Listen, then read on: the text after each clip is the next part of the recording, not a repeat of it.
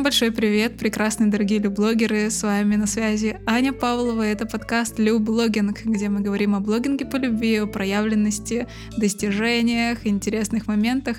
Люди, блоги, любовь. Вот тема нашего подкаста. И сегодня у меня в гостях Белла Ким, коуч экспертов и предпринимателей, с которой мы будем обсуждать очень-очень интересную тему, которая называется «Стыд и страх продаж».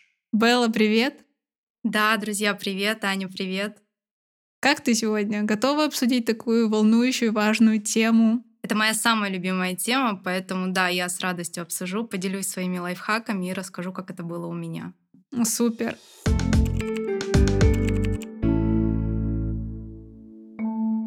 Да, сегодня мне хочется начать с того, что продажи в блоге — это на самом деле, наверное, то, к чему так или иначе идут все, кто начинает вести свой блог, потому что творчество, проявленность, радость медийности, радость получения новой аудитории — все это великолепно, прекрасно, то, что нам точно всем нужно, но вместе с тем блогинг — это еще и работа. Работа, в которой мы можем зарабатывать хорошие деньги. И ты была для меня такой отличный пример человека, который даже на небольшом блоге может сделать большие результаты. Когда я говорю большие, я действительно имею это в виду. И, наверное, здесь я хочу, чтобы ты сама немножко рассказала о своем последнем вот недавнем результате, который ты сделала, о запуске своего курса. Для меня это было просто феноменально узнать, какие большие результаты у тебя получились с теми условиями, которые у тебя были. Расскажешь поподробнее? Да, это прям моя такая отдельная гордость. Э, примерно два месяца назад я сделала запуск на маленьком блоге. Это примерно 280-300 охватов в сторис. Я сделала запуск своего авторского курса «Продажи по любви», где я обучаю помогающих практиков, как продавать с любовью, без стыда, без страха продаж, заботой о нашем клиенте — и я заработала на этом запуске полтора миллиона рублей. Это прям был вау-эффект для меня, для моего продюсера. Да, это прям моя гордость. Это очень здорово. И это впечатляет, это вдохновляет. И, конечно же, здесь э, нельзя не сказать, что это был не результат, который просто по щелчку пальца вдруг материализовался с нуля. Это был большой путь, о котором многие, наверное, забывают. И наверняка на этом пути ты сама сталкивалась с теми темами, которыми работаешь сейчас, и темой нашего подкаста «Стыд и страх продаж». И мне бы хотелось узнать, как это было для тебя в самом начале, что предшествовало этому большому запуску, и расскажи немного о том, с чего ты начала, когда ты начала, каким был первый результат, и что помогло тебе дойти до такого феноменального действительно результата. Да, Аня, вот ты сказала очень важный момент, что это не так, что ты вышел и сразу первый запуск на тебя свалились миллионы. Потому что сейчас блогинг развивается, мы смотрим известных блогеров, и кажется, ну вот у всех все сразу с первого раза получилось. Мне тоже так изначально казалось, и в этой стратегии как раз-таки не могла заработать. И здесь я просто обожаю фразу, что миллион начинается с рубля, и не обесценивайте в этот первый рубль. Когда вы действительно видите, цените его, тогда вы только можете заработать большие суммы.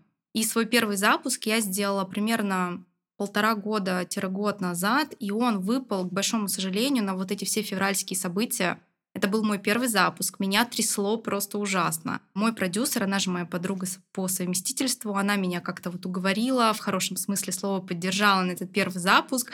Я отрицала как могла. Это страшно, это стыдно, это стрёмно. И вот я уже собралась, мы сделали программу, сделали практикум, и тут просто за пару дней до моего первого в жизни бесплатника вот эти все события в мире случаются. Это, конечно, паника, катастрофа. Не знаю, как нам тогда хватило смелости. Мы прям договорились с продюсером, что будет как будет. Вот здесь я очень люблю фразу, Ань, кстати, она твоя, по-моему, даже твоего мужа, что даже если ничего не получится, это все равно будет отличная да. история. Да. У меня еще есть твоя версия. Лучше обосраться и что-то сделать, чем ничего не делать. Шикарно, мне нравится твоя версия. Да, и вот эта фраза, мы себя поддерживали, мой продюсер, ей тоже было страшно, мне страшно, но мы пошли, сделали, и в тот запуск к нам присоединилось целых 9 человек, которые доверяли, которые прошли эту программу, которым очень все понравилось, и мы заработали свои первые 49 тысяч рублей. Класс. И я прям помню даже, я делала политику открытого запуска, я обещала с аудиторией поделиться, сколько я заработала, и я помню, что мне было так стрёмно рассказать, что у меня запуск на 49 тысяч рублей, когда там есть блогеры-гиганты, которые рассказывают про 100 миллионов, но я вот как-то еще раз взвесила те условия, которые у меня были, что это мой первый запуск, что он не должен был получиться супермиллионным, и даже если бы мы ушли в минус, это все равно была бы крутая история. Я вышла об этом, рассказала, получила очень много поддержки. И, конечно, следующий запуск был намного легче второй. И вот третий, про который, Ань, ты уже рассказала, это, конечно, уже другие цифры, но его бы не было, если бы не первый запуск на 49 тысяч рублей. Восхитительно. Это действительно... И мне так понравилось, как ты сейчас сказала, что к нам присоединились целых 9 человек, потому что я не раз встречалась с такими ситуациями, когда вот такой результат считается нулевым. Типа никто не пришел. Люди отменяют проекты, люди завершают все. Нет, я не буду ничего делать, если это не солдаты, если это не миллионы миллиардов. А ты просто пошла и продолжила свой путь и достигла все-таки всех этих результатов, солдатов, миллионов и прочего, потому что не сдалась тогда. И ты сейчас сказала, что смотря на свой результат, ты тоже уже испытывала тогда какой-то стыд, да, в сравнении себя с другими. И мне кажется, что в принципе стыд в продажах, он часто возникает именно на почве сравнения. Как ты думаешь? Конечно, вообще в нас вшита такая конструкция, как сравнивать себя с другими людьми. И когда мы видим другого человека, который, ну, например, Сашу Митрошина, который уже там делает миллионы, миллиарды, и мы начинаем сравнивать, и что мы делаем? Конечно же, не в свою пользу. Нам кажется, что вот Саша родилась такой, сразу с миллионами в подгузнике, или Илон Маск, он сразу построил ракету, как только родился, а мы нет. Но мы постоянно забываем, что до этого стоял путь, и самое интересное, ведь все успешные люди рассказывают про этот путь, рассказывают про свои ошибки, но наш мозг фокусируется на другом. Нет, вы крутые, а я не крутой. И я вот здесь бы рекомендовала всем сменить фокус внимания. Да, они крутые, они классные, они вдохновляют, но что еще они делали как люди? Как они накапливали свой потенциал через шаги определенные. И когда потенциал накапливается, тогда вот этот вот точка роста, взрыв, и ты получаешь вот свои миллионы, свои какие-то новые проекты и так далее. Потом опять затишье, накопление потенциала он должен накопиться, и тогда следующая точка роста. А люди хотят, я вышел, точка роста, точка роста, точка роста. Откуда ей взяться, если нет вот этого материала исходного? Да, очень важная вещь. И действительно же сравнение очень часто происходит именно таким образом, когда мы сравниваем свою текущую точку с самым лучшим, что есть у другого человека, который идет уже очень длинный путь, который прошел множество, просто годы, годы своего развития этот человек прошел, а мы из начальной точки хотим того же самого. Вот прямо сейчас. И можно, пожалуйста, и того, и другого, и можно без хлеба. Но все равно это сравнение случается. Я думаю, что здесь немаловажный, да, вот этот эволюционный механизм, потому что нам всегда нужно было сравнивать себя с самым страшным тигром в джунглях и осознавать, где он сильнее нас. Но мы уже не в джунглях, ведь нам здесь не угрожают саблезубые тигры. И, в принципе, в этом сравнении, вне в нашу пользу, у нас получаются только деструктивные результаты только унижение себя и вот тот самый стыд. Мне стыдно признаться в своих результатах, мне стыдно признаться в своем пути, потому что тогда меня сравнят с самыми лучшими. И что? Скажут, что я хуже, что я недостойный, не похожий. Наверное, это в принципе частый запрос, с которым к тебе приходят в коучинг, так? Это просто поголовно у всех, и я сама с этим постоянно сталкиваюсь. Я бы, знаете, что здесь сказала? Наверное, сказать, что перестань себя сравнивать, это немного такой бесполезный ну, совет. Типа, а как? Мы все равно не перестанем. Даже если я сейчас накидаю миллион техник, мы все равно не перестанем. Как ты правильно сказала, это то, как вот мы устроены. Здесь, наверное, само по себе сравнение, оно не плохое, не хорошо, потому что это все равно нас двигает, это нас вдохновляет, мы можем посмотреть на другого, вау, я тоже так хочу, и понять где-то, где наше тоже желание туда двигаться. Здесь, наверное, я бы рекомендовала работать с фокусом внимания, потому что когда мы сравниваем себя не в пользу нас, что мы делаем? Мы фокусируемся на том, чего у нас нет. У меня нет миллионов, у меня нет такой фигуры, у меня нет богатого папы, у меня нет миллион, миллиардов образования. И в этот момент мы просто вот жестоко перечеркиваем то, что у нас есть. А ведь этого очень много. Этого на самом деле очень много. И уже достаточно для того, чтобы сделать первый шаг. А у кого-то там и десятый шаг. И люди, если будут фокусироваться на том, что у них есть, увидят, что вот даже с этим материалом уже можно сделать точку роста. Однозначно. Ты сказала сейчас про то, что мы часто фокусируемся на том, чего у нас нет, И это действительно же, наверное, такой бич современности, потому что у нас на глазах разворачиваются судьбы успешных, богатых людей, которые мы сами выбираем смотреть, потому что подписываемся на их блоги, потому что смотрим об этом передачи, какие-то видео. Но мы совершенно в этом выносим себя наружу, забывая, что истинная ценность и то, из чего мы как раз можем расти, она у нас внутри находится. Это наши ценности, это наши смыслы и наша жизнь. Потому что невозможно творить, если ты смотришь только наружу. Там нет источника, источник внутри. И это просто необходимо знать, потому что действительно внешние какие-то атрибуты, какие-то элементы, их можно сравнить и сказать, ой, у меня хуже. Но внутреннее, вот эту аутентичность, за которую я топлю в своем проекте, и ты тоже идешь в продажи по любви. А что значит по любви? Это значит от сердца, по любви внутренней, от того, как оно идет из тебя, изливается. Здесь вообще нет ничего про наружу. Нет ничего про тех, кто смотрит на тебя, только любовь к ним и желание поделиться, желание дать свою ценность.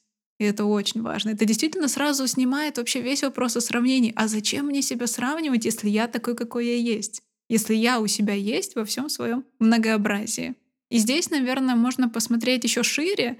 Ты же работаешь не только с продажами, но и, в принципе, с проявленностью. Может быть, есть какие-то еще моменты, помимо сравнения себя с другими, которые ты видишь, ну, такими порогами на пути проявленности. Можешь поподробнее о них рассказать? Что такого частого случается с людьми, со всеми нами, блогерами, экспертами, кто начинает или продолжает свой путь, с чем ты сталкиваешься и как с этим работаешь? Да, когда ко мне приходят клиенты, самый частый запрос это но проявленность. Когда мы продаем, это тоже же проявить о себе, это сказать, заявить о себе. И здесь, конечно, мы все сталкиваемся с большими сопротивлениями, потому что когда люди хотят выйти на новый масштаб, на новый уровень, там есть приставка новый. И все, что новое для нашего мозга, это угроза. Он автоматически так это записывает. Это тоже эволюционная наша такая история. У мозга главная задача сохранить нам жизнь. И если мы будем сидеть в нашей теплице, не идти в новое, у нас больше как бы шансов на выживание. И когда мы идем в проявленность, там же помимо того, что начать общаться с людьми новыми, да, кто нас смотрит в блоге, это какая-то новая аудитория, это больший доход, это тоже что-то новое. И тут просто мозг начинает шептать, пожалуйста, давай останемся здесь, никуда не пойдем, нам же и так хорошо, и ладно, что маленькая зарплата, и ладно, что ты не реализуешься, давай, пожалуйста, останемся. И мы часто идем на поводу этого голоса просто потому, что не понимаем, а что это. У тебя же тоже было такое, когда ты еще работала в найме. Три да? раза я ушла из найма, и три раза я вернулась обратно, потому что почему у меня не получалось, да? Я уходила, и я просто месяц-два лежала на диване, я не могла собраться, я смотрела сериалы, ела чипсы, сто раз переделала топлин, то есть делала бесполезные задачи, потому что вот такое сильное сопротивление пойти было в новое. А смотреть сериалы — это что-то знакомое, это такое Еще и такое приятное, там такие сюжеты. Вообще, это то, что точно сохранит мне жизнь, Белл. Давай смотреть все вообще сериалы, которые есть на этой земле. И вот все таки что становится точкой перехода? Когда ты решаешься пойти в новое? Что становится триггером? И вот если наши слушатели сейчас тоже стоят перед этой задачей, что я вижу новое, оно меня очень пугает. Я смотрю на него, и я в ужасе. Как помочь себе? Что сделать? Прыжок веры? Первое, самое важное, это понять, что с тобой все окей. Это тоже вот к вопросу сравнения. Нам кажется, что другой сразу вот у него получилось, он вообще не боялся. На самом деле это не так. Нет такого человека, который бы не боялся перед новым рывком. Этого просто не существует. И первое сказать себе, со мной все окей, так работает мое тело, так работает мой мозг, и я это принимаю. И второе, просто я люблю фразы «семь бед, один ответ». У меня всегда вот одна и та же технология, которая работает всегда и доказала свою результативность. Это теория маленьких шагов. О, да это моя любовь, это то, что помогло мне, это как раз-таки, Ань, то, с чего мы начали, да, что не сразу ты ставишь цель на миллион, поставь цель на первую пять тысяч рублей, на первые 10, то есть вот этот рубль заработай сначала. И когда мы ставим маленькие цели, то есть вообще у тебя цель может быть большая, ты правда хочешь миллион, это отличная цель, но ее можно разбить. То есть миллион не завтра, а может быть миллион через год. А до миллиона есть еще какие-то пункты. Вот мы вот эти пункты забываем. И когда ты ставишь мозгу какую-то ближайшую точку, небольшую, у него вот эта угроза-то спадает. О, что-то маленькое. Ну что-то вот значит не так угрожает нашей жизни. А пойдем попробуем. Я здесь обожаю пример. Моя клиентка на коуч-сессии как-то поделилась. Ей, когда лень идти в спортзал, ну вот прям не может она себя заставить, она говорит себе, слушай, ну пойдем просто кроссовки наденем. Че, че вот они стоят, это же вот. И мозг такой, ну, кроссовки вроде нормально надеть. Надела кроссовки и говорю себе, ну ладно, давай прогуляемся вот просто до зала. В зал не пойдем. Тоже маленький шаг, следующий. Мозг идет туда. Когда она пришла в зал, она себе говорит, давай я просто на коврике поваляюсь, делать ничего не буду. И когда ты уже вроде надел кроссовки, пришел в зал на коврик, ты думаешь, а что мне позаниматься-то? Все, дело за малым. Да, дело за малым. И вот так вот маленькими шагами ты приходишь к большим результатам. Тоже цитата моей клиентки. Я иду маленькими шагами к большим целям. О, шикарно. Звучит просто вдохновляюще. Я вот обратила внимание про то, что я хочу типа миллион уже завтра. В этот момент я представила, что на нас, не готовых, сваливается какой-то огромный результат. Вот моментально, да, много приводит пример с выигрышем в лотерею, например, когда человек, который не готов принять большую сумму денег, не готов принять большую аудиторию новую в блоге, вдруг сталкивается с тем, что все случилось. Когда сейчас, да, появились рилсы, и на моих глазах развернулось несколько историй о том, как человек создает контент, и вдруг этот контент залетает. И в блог приходят десятки тысяч людей. И все, что тебе остается, это испугаться. Сказать, что происходит? Help! Я не готов. И очень часто наше вот это вот стремление быстрее, выше, сильнее, оно на самом деле и хорошо, что не реализуется, потому что если есть неготовность, то такой большой результат, он просто ну, он прогорит. Он либо сделает нам хуже, то есть заставит нас дополнительно стрессовать, принесет в нашу жизнь какие-то новые переживания, либо просто вот такой вспышкой раствориться. И тогда зачем это все было? Если мы могли расти постепенно, двигаться, развиваться и естественным образом прийти к своему большому результату.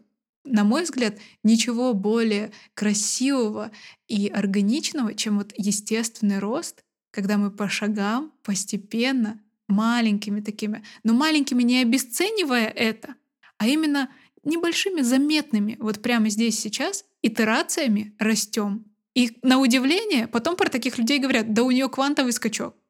Да, она просто выстрелила. Хотя ты годами, шаг за шагом, сторис за сторис формировала там лояльность аудитории, формировала костяк своих навыков, знаний, которые применяла в блоге. И вот потом создала первый продукт, второй продукт, третий, пятый. Квантовый скачок! А все это было естественно. Но удивительным образом, действительно, даже старенькие подписчики, наши лояльные, могут об этом забывать. И все равно сравнивать себя. И все равно включать вот эту вот модель про то, что да, ты просто выстрелила. Но там же такая естественность большая, там же такой большой путь. И ты идешь его постепенно и вдохновляешь этим свою аудиторию. Так что вот этот момент про готовность к большому результату, на мой взгляд, он тоже просто основополагающий в этом. Да, вообще подписываюсь под каждым словом. Здесь еще прокомментирую, что вот как ты говоришь, да, эти люди, они делали колоссальную работу, потом у них квантовый скачок, и обычно про таких людей говорят либо, ну ты вот сразу таким родился классным, либо еще говорят, ну тебе просто повезло. И люди обесценивают, да, то, что стояло за этим. Аня еще прокомментировала, ты сказала про лотерею.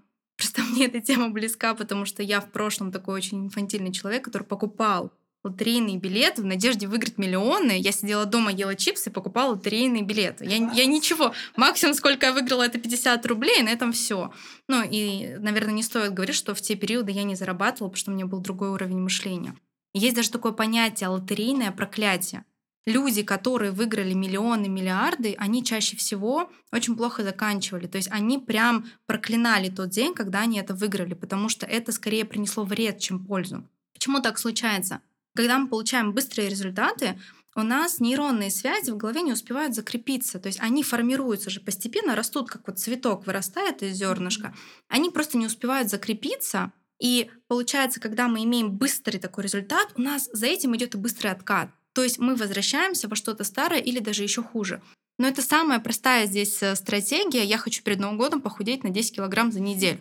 Ты, может быть, и похудеешь на голодании, но когда Новый год закончится, что происходит? Мы набираем. Ну, ты, наверное, просто на каникулах съешь все оливье, всю жареную курицу, и после этих каникул будешь плюс 10 еще килограмм. Да, то есть ты наберешь больше, и потом тебе будет сложнее скинуть эти набранные килограммы, потому что результат произошел быстро, да, классно, он не успевает закрепиться, это большой стресс.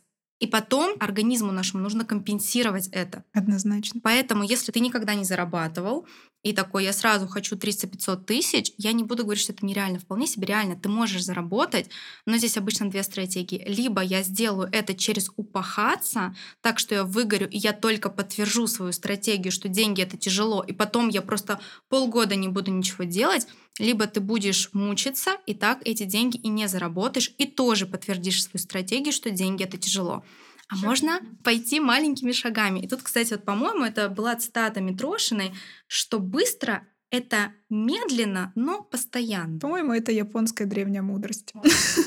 Прям цитатами сегодня говорю. Мне нравится.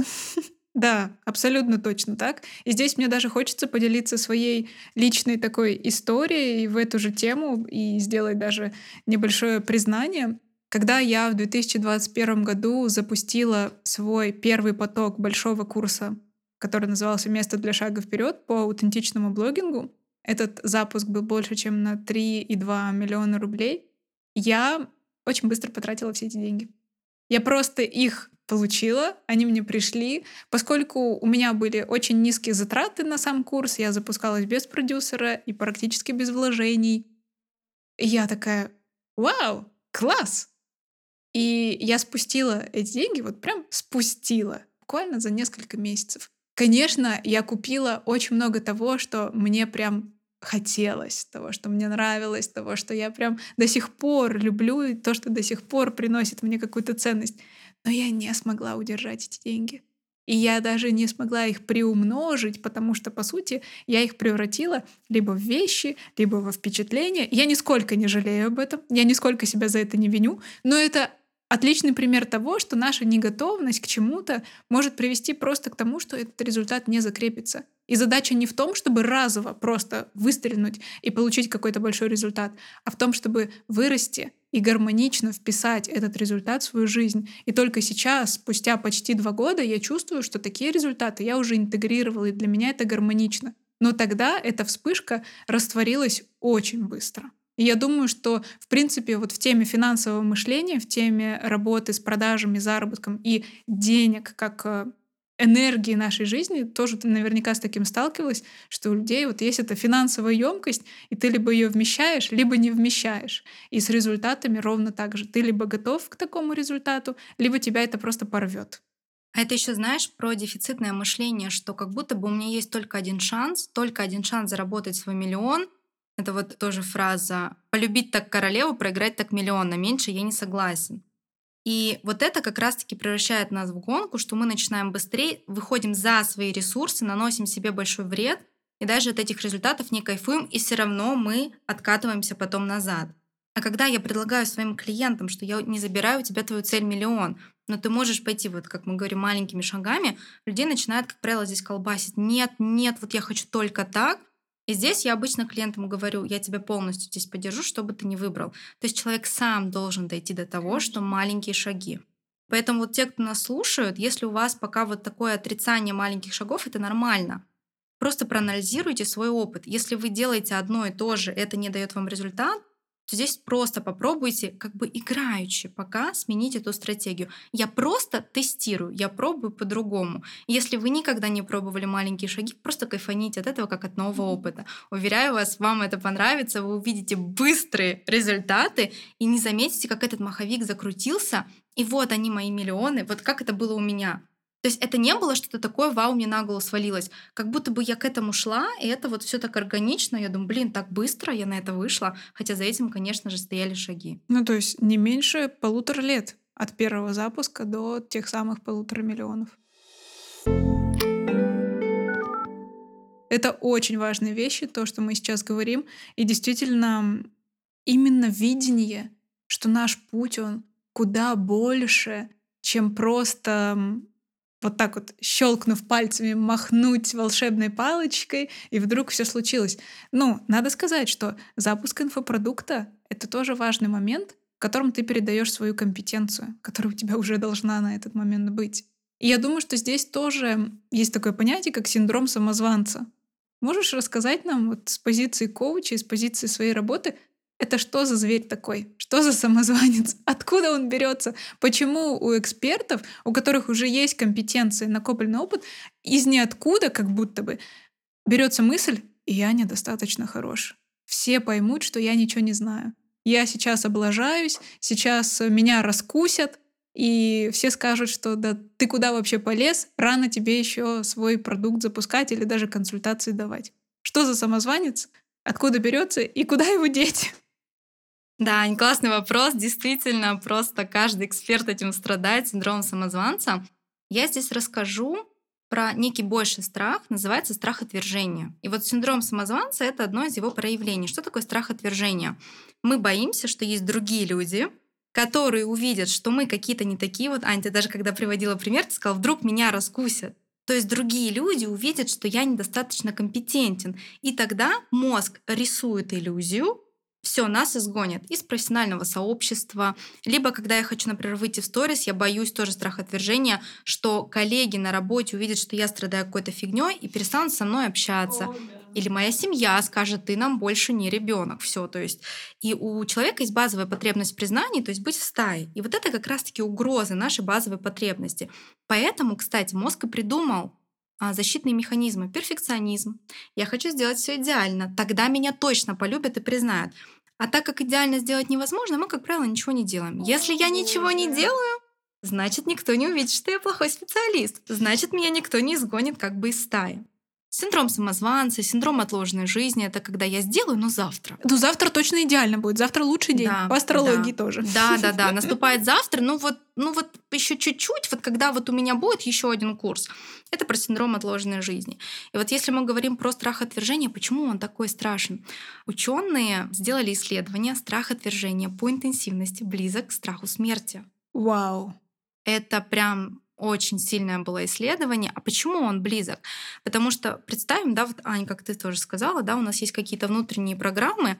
В древности, если а, мы живем в стае, в комьюнити, например, мы какие-то не такие белые вороны или сделали что-то не то, нас сообщество просто изгонит. Но если мы останемся одни, мы то... не выживем.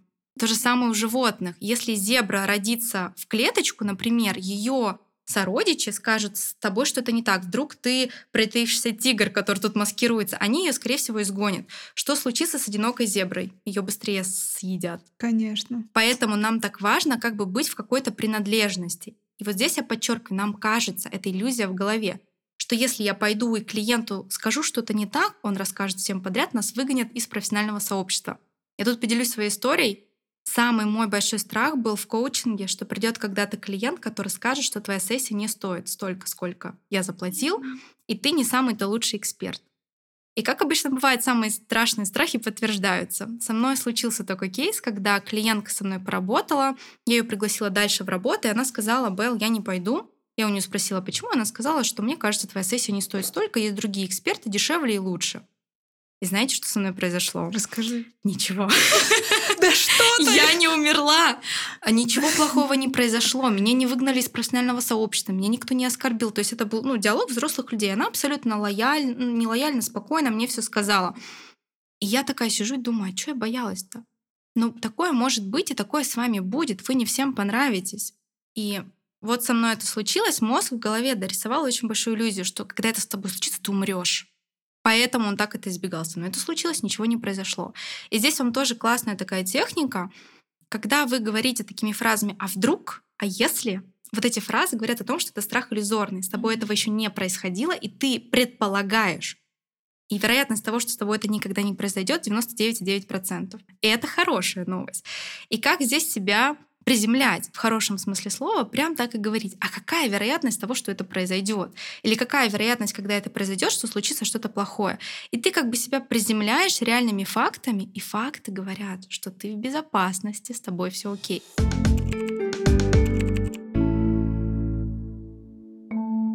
У меня здесь есть техника, могу поделиться. С удовольствием. Вот как работать со страхом, с сопротивлением.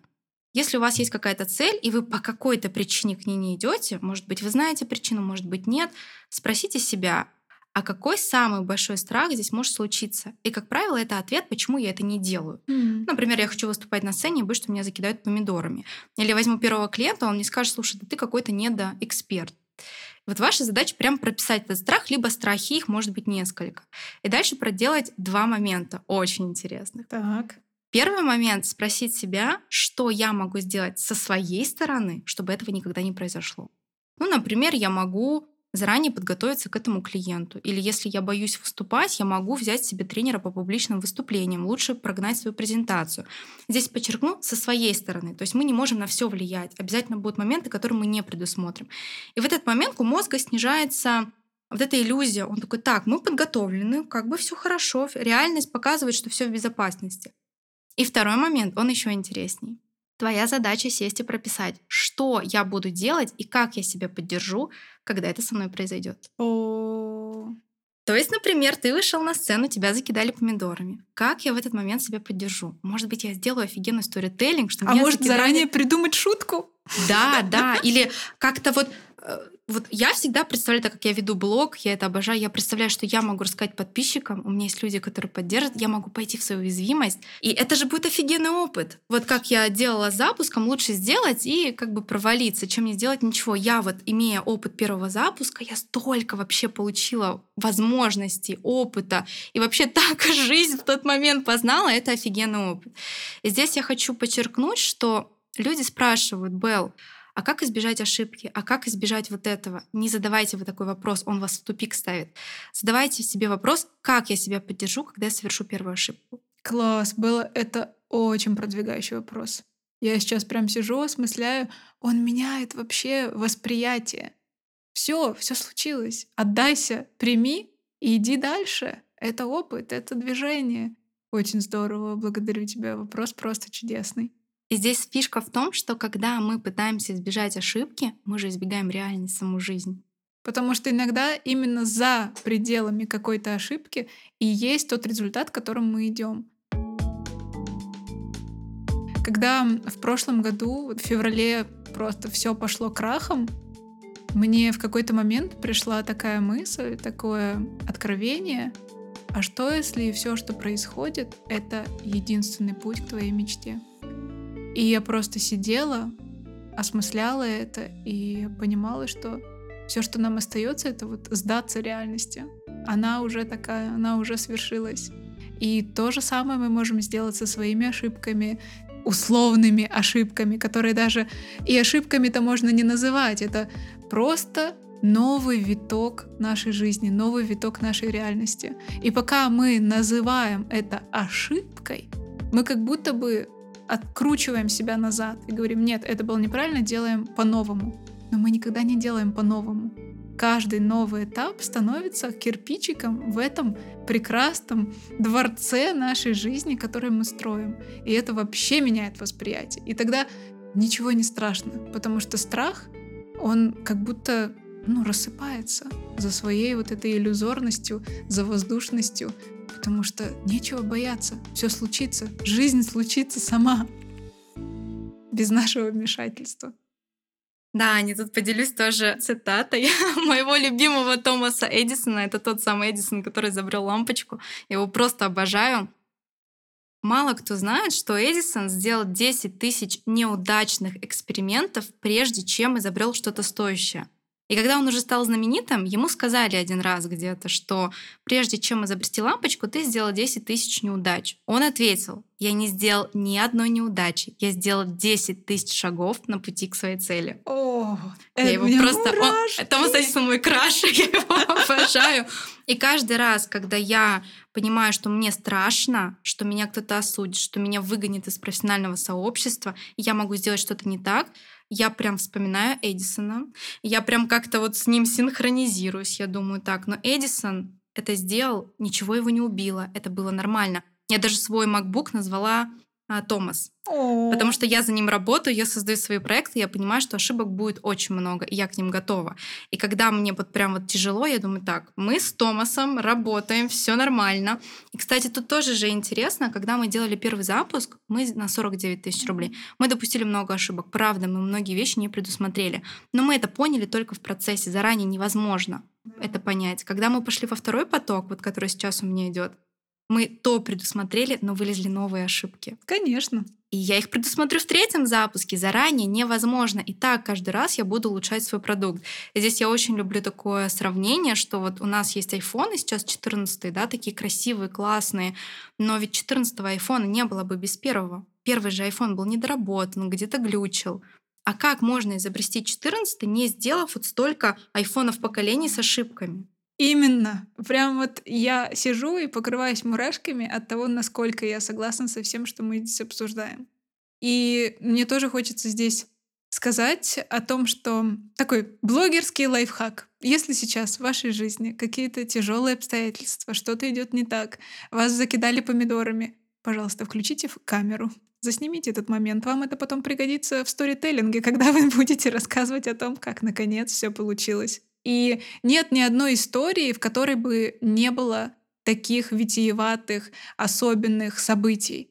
И если вы вспомните любое свое художественное любимое произведение, какой-то фильм, сериал, роман, путь героя, там всегда есть трудности, приключения, какие-то вопросы, новые вызовы, страх ошибки, страх неудачи и путь в них. Нет ну, просто представьте себе историю. Вот вы покупаете книгу, начинаете читать, и там написано «Он родился счастливым человеком. Каждый свой день ему было так хорошо, все у него получалось. Все происходило ровно так, как он задумал, и не было ни одной ситуации, в которой было бы что-то не так. Так он прожил свои счастливые 80 лет и умер. Мне интересно. Скучно. Что? О чем это?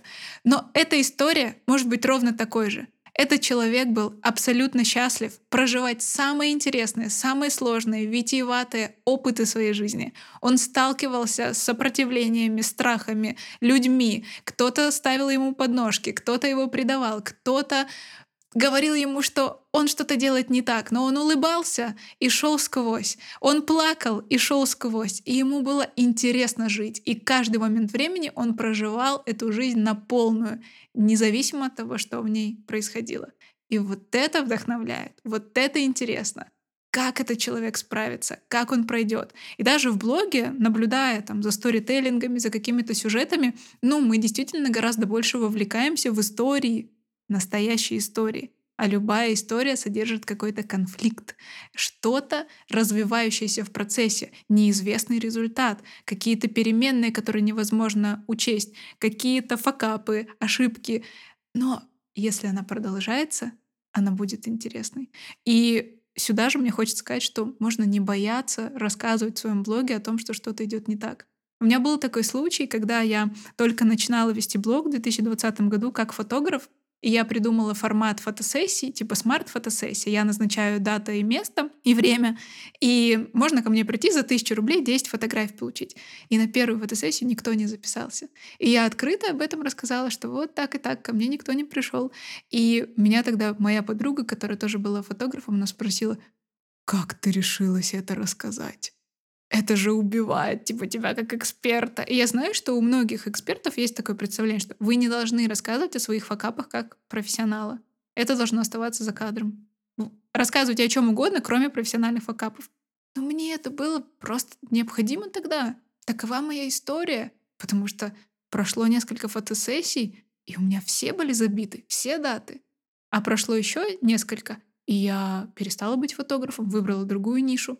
Что, разве я где-то неуспешная? Разве я где-то ошиблась? Такой путь. И люди знают об этом пути. И теперь я могу рассказывать об этом как о примере того, как я преодолела, как я прошла сквозь. И делиться этим с тем, кто сейчас на похожем этапе. Поэтому мое такое блогерское наставление, что бы с вами ни происходило, доставайте камеру и снимайте. Вам это пригодится. Аня, ведь благодаря тем моментам, ты же сейчас здесь, они тебя сформировали, этот накопленный потенциал, про который мы говорим, он же в большинстве своем идет через ошибки. Ты накапливаешь, а потом ты выстреливаешь. Опять-таки, вот здесь повторюсь, что нельзя выстрелить без вот этого исходного материала. И ошибки — это тоже этот исходный материал. Супер, мне так нравится, куда ушла тема нашего обсуждения, вот такой вдохновляющий момент. И я все-таки хочу еще немножко пойти в тему проявленности, потому что она действительно важна. Мы много уже говорим для тех, кто что-то уже делает, и вот он боится столкнуться с ошибками, а те, кто еще даже не проявляются. Вот что тебе лично помогло войти в блогинг и начать говорить, заявлять о себе? Ведь ты сейчас ведешь очень активный блог, рассказываешь о своем подходе, о своем методе. А вот когда этот момент случился, и как он случился, когда ты разрешила себе сказать «я», и выложить эту сторис про себя, про свою личность и проявиться в этот мир. Расскажи. Я снизила ожидания. Потому что когда мы идем в проявленность, опять-таки мы давим себя своими же ожиданиями. Я должен сразу идеально, сразу выйти, сразу сделать идеальную первую сторис. Я не сделала ни одну, но я почему-то сразу хочу сделать идеальную сторис, как у суперблогеров. И вот эти ожидания, я их сравниваю как будто бетонная плита, которая тебя самого прибивает. И ты не можешь с этой плитой двигаться. И когда ты снижаешь ожидания и думаешь, первая сторис, пусть она будет ни о чем, я просто выложу рандомно свою собаку и свой завтрак, но она будет. Потом я выйду и расскажу что-то более, не знаю, на две сторис вместо одной. И это тоже будет. Это как раз-таки же те самые маленькие шаги, про которые мы говорим. И у меня здесь есть одна техника, авторская, можно сказать. Она называется «Я дура». О, боже, я уже предполагаю, о чем она. У меня эта техника называется «Режим тупости». Ну давай, расскажи Сейчас и синхронизируемся, Давай, да. давай. А, я решила стать блогером в 2019 году. Я тогда работала в найме, у меня были очень токсичные коллеги, которые прям в лицо мне говорили, что я занимаюсь фигней, я только опозорюсь. То есть я прям самую такую жесть собрала. Я помню, я шла вечером домой, чуть ли не плача, и думаю, блин, как я хочу, но как я боюсь. И в голове крутилась одна и та же мысль. Сейчас все подумают, что я дура. Сейчас все подумают, что я делаю что-то не так. Я, кстати, тогда еще не была коучем, я тогда только обучилась на психолога. Я не знаю, откуда пришел этот ответ, но вот откуда-то из космоса он меня посетил. Такая мысль, что, Белл, а представь, что ты проснулась, и все уже считают, что ты дура. Ну вот весь мир знает, что ты дура и что ты делаешь какую-то фигню. Вот что ты будешь делать? Я такая, ну, раз все и так уже думают, что я дура, терять-то нечего, пойду в проявленность, а что делать? И каждый раз, когда я... А, ведь несмотря на то, что Аня, я давно веду блог, и я уже заработала даже свой первый миллион, у меня бывают дни, раз в неделю стабильно, я выхожу, думаю, блин, какую-то фигню сняла, что-то какая- какая-то я дура сегодня. И я в этот момент себе говорю, Белл, все и так знают, что ты дура, терять нечего. И я так легко иду. Это про снятие ожиданий. Однозначно. Ну, от дуры же ничего не ждут. Да, да, и дура может делать все, что она хочет. Ну, кстати, я здесь немножко ошиблась, потому что режим тупости немного по-другому работает, но тоже расскажу, думаю, будет важно дополнить технику. Что такое режим тупости в моем э, понимании? Ну, тупой и глупый это все-таки разные оттенки. Вот тупой это идущий на пролом, как баран. И для меня это как раз про то, что если я что-то решил, например, идти проявляться в блогинге, просто снимать сторис, что-то рассказывать, то не надо включать вот это вот горе от ума, вот это вот размышление, а кто там что, а как мне это сделать, ну такой, знаешь, прям жвачку мыслительную жевать. Режим тупости. Просто сделай. Тупо. Прямо на пролом. Не рефлексируй. Порефлексируешь потом. Начни с того, чтобы применить режим тупости. Это вот мод он. Включаю абсолютную такую тупую, безрефлексивную, возможно, где-то бесчувственную машину, которая реализует задуманное. И удивительным образом результат режима тупости в том, что так я же достиг ровно того, что собирался, когда сидел там мыслительную жвачку жевал, а энергии потратил зеро. Наоборот, даже как будто преисполнился и расширился за счет того, что сделал то, что так давно себе не разрешал. И все, Блин, офигенно, офигенно. И тут могу дополнить тоже мыслью, что когда ко мне приходят клиенты и говорят, блин, ну нужно же сделать идеально, нужно же сделать эффективно, только тогда будет результат. И я всегда напоминаю клиентам одну и ту же фразу. Результат дают обычные действия. Тупые, косые, кривые, вот то, Ань, про что ты говоришь, но просто шаги. Они не должны быть идеальные, потому что между прогрессом и идеалом не стоит знак равно. Однозначно. И очень часто мы пытаемся как будто изобрести велосипед. Там, где он уже изобретен и где уже реактивные самолеты летают, вместо того, чтобы взять рабочий простой инструмент, мы включаем дополнительную вот это вот осмысление, а как бы мне сделать уникально, а как бы мне сделать не похоже, чтобы там как-то это всех удивило, всех восхитило. Просто возьми рабочий инструмент, наполни это своей аутентичностью, своим уникальным видением, все сработает, безусловно. Сто процентов. Проверено просто десятками жизней, все так и работает. Поэтому если вы прислушаетесь хотя бы к пяти процентам того, что мы сейчас сказали, и просто сделайте, вы удивитесь от самих себя, какие вы офигенные. Сколько вас всего. Я здесь очень люблю говорить фразу «не крадите себя у мира». Вы такие офигенные. Я как профессиональный коуч, когда ко мне приходят на сессию клиенты и говорят, Белл, я ничего не достиг, у меня ничего нет, мне ничего не получилось. Я говорю одну и ту же фразу. Окей, из того, что у тебя нет, из того, что ты не достиг, расскажи, что все-таки у тебя есть. И люди начинают так рассказывать, а я фиксирую себе. Потом я клиенту говорю, можно я поделюсь вот про то, что ты мне сейчас сказал. Я начинаю возвращать, и такая тишина, и это что я сказал? Да, это ты такой крутой. Нифига себе, это я. Да, вы уже крутые, вы уже крутые, у вас уже всего достаточно, чтобы пойти и сделать первый шаг. Я предлагаю нам потихонечку подытожить какими-то прям практическими советами и рекомендациями от тебя для тех, кто готовится к первым продажам, кто уже продает свои услуги и продукты через блог, для тех, кто стесняется, боится, страшится этого. Что бы ты посоветовала нам, всем люблогерам и тем, кто сейчас стоит на пороге такого важного события, как продажи, проявленность, рассказ о себе в блоге, какие-нибудь ну, вот, общие рекомендации и мысли, которые ты прям хочешь нам передать. Я бы хотела подытожить еще одной техникой. Вот да. мне кажется, она как раз соберет все то, что мы с тобой сейчас обсудили. Техника называется зеленая и красная ручка, либо зеленый и красный маркер. И она про то, что у нас есть в жизни привычка, она может идти от родителей, просто от общества, что мы привыкли фокусироваться на том, чего у нас нет. Это нас убивает. Потому что какие бы ни, вы не были крутыми, каким бы Илоном Маском ты не был, у тебя все равно будет то, чего у тебя нет. Это настолько бесполезное занятие. И когда мы фокусируемся на том, где ошибка, и там, где чего-то нет, это как бы метафорично мы подчеркиваем красной ручкой. Помните, как в школе мы написали диктант, ошибки, и учительница перечеркнула все красной ручкой, ты здесь и здесь ты не прав. Это фокусирует определенную стратегию мышления, вот бояться вот этой красной ручки. А если взять и просто поменять фокус на зеленую ручку? Окей, из того, где я ложанул миллион раз, что все-таки я сделал, что все-таки у меня получилось окей, у меня нет миллионной аудитории, у меня нет навыка продаж, у меня нет такой вот супер-пупер внешности, но что все-таки у меня есть.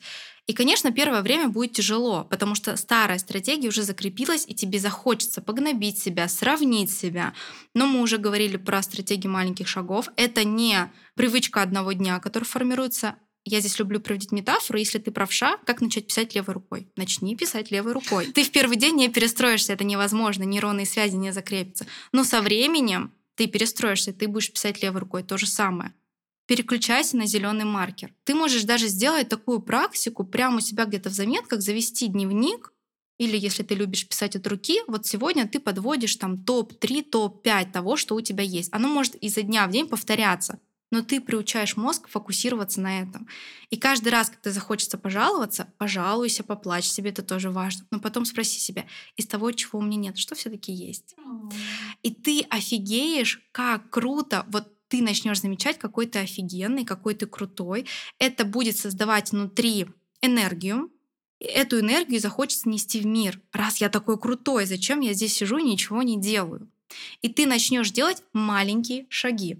Маленькие шаги. Тебе просто захочется, захочется это делать, уже не да, будет возможности да, остановиться. Да, да, ты увидишь, что мир не такой враждебный, и ты начнешь замечать в других людях, какие они классные, что в них есть. И это уже не момент сравнения токсичный, это момент восхищения. Мы все такие классные, мы все такие разные. Мы же можем вместе, без вот этой конкуренции, без того, что кто-то уже занял рынок, мы вместе. И ты начнешь делать маленькие результаты. Маленькие результаты какой-то момент завернуться в большие результаты. Ты не заметишь, как ты будешь топовым экспертом с большой аудиторией и с большими доходами. О, просто я сижу, у меня прям мурашки, я хочу пойти поработать. Можно я пойду? Но я это и делаю, занимаюсь любимым делом, записываю этот прекрасный подкаст с тобой. Белла, просто чудо. Я благодарю тебя за то, какой мы чудесный подкаст записали. Я просто не сомневаюсь, что все практики, техники, мысли, которые мы сегодня посеяли с тобой в этой аудиозаписи, притворятся в жизнь нашими слушателями, потому что ценность того, что мы обсудили, просто колоссальная, потому что мышление определяет нашу реальность в очень большой степени, и ты как коуч наверняка это знаешь и несешь это в мир. И сегодня мы поделились со слушателями частичками своего мышления, которое помогает нам достигать, да даже не достигать, получать, жить свои хорошие, значимые результаты, которые мы имеем сейчас, двигаться дальше, развиваться. И я искренне надеюсь, что каждый слушатель этого подкаста просто так же преисполнен мурашками энергии, как и я сейчас, потому что, ну, это чудесно. Настолько много в этом жизни, и да, может быть, э, у вас все еще есть вопросы, вы все еще переживаете о чем-то, но этот мир полнится инструментами и возможностями для того, чтобы начать движение, для того, чтобы просто пойти и сделать первые шаги к своей мечте, к тому, что вас ждет. Было я искренне благодарю тебя за такой чудесный разговор. Меня он очень наполнил и вдохновил. Ань, спасибо тебе, что ты пригласила. И я прям сижу и думаю, блин, какой это кайф. Я ведь тоже занимаюсь любимым делом. Я сижу с тобой, у тебя столько классных ценностей, которые у нас пересекаются. И я сижу и просто рассказываю о том, что я люблю. Это ведь тоже работа. Это просто офигенно. Я еще хочу пожелать нашим зрителям, что если вы ждали какой-то знак, вот вам чего-то не хватало, и вы прослушали этот подкаст, это тот самый знак, что ты прямо сейчас можешь пойти сделать маленький шажок, который приведет тебя к твоей большой мечте. У тебя уже есть все. И сегодня, чтобы зафиксировать вот эти знания, которые мы проговорили, я вам рекомендую сесть и после подкаста выписать 3-5 таких ключиков того, что вы забираете с этого подкаста, такие выводы, чтобы заземлить себя и забрать в свой опыт. И потом пойти и сделать какую-то одну практику из того, что мы сегодня проговорили. Конечно, делитесь об этом в социальных сетях. Это тоже может быть классная практика. Если вы боялись пойти и не знали, о чем рассказать, расскажите об этом подкасте, о ваших выводах, о ваших инсайтах. Это уже запустит большой процесс. Супер. Это отличная рекомендация. Я действительно всем рекомендую сразу интегрировать любой инсайт, который получен в жизни, и все инсайты приносите в телеграм-канал Люблогинга, пишите Белли, что нового и важного вы узнали из нашего подкаста. Все ссылки будут в описании. Благодарю вас, люблогеры, за прослушивание, за этот контакт. Ставьте свои сердечки, лайки, пальцы вверх, реакции, все, что вы найдете и захотите поставить. Мы вас искренне обнимаем. Классных вам продаж, классного блогинга и услышимся с вами в следующих выпусках. Пока-пока. Пока-пока.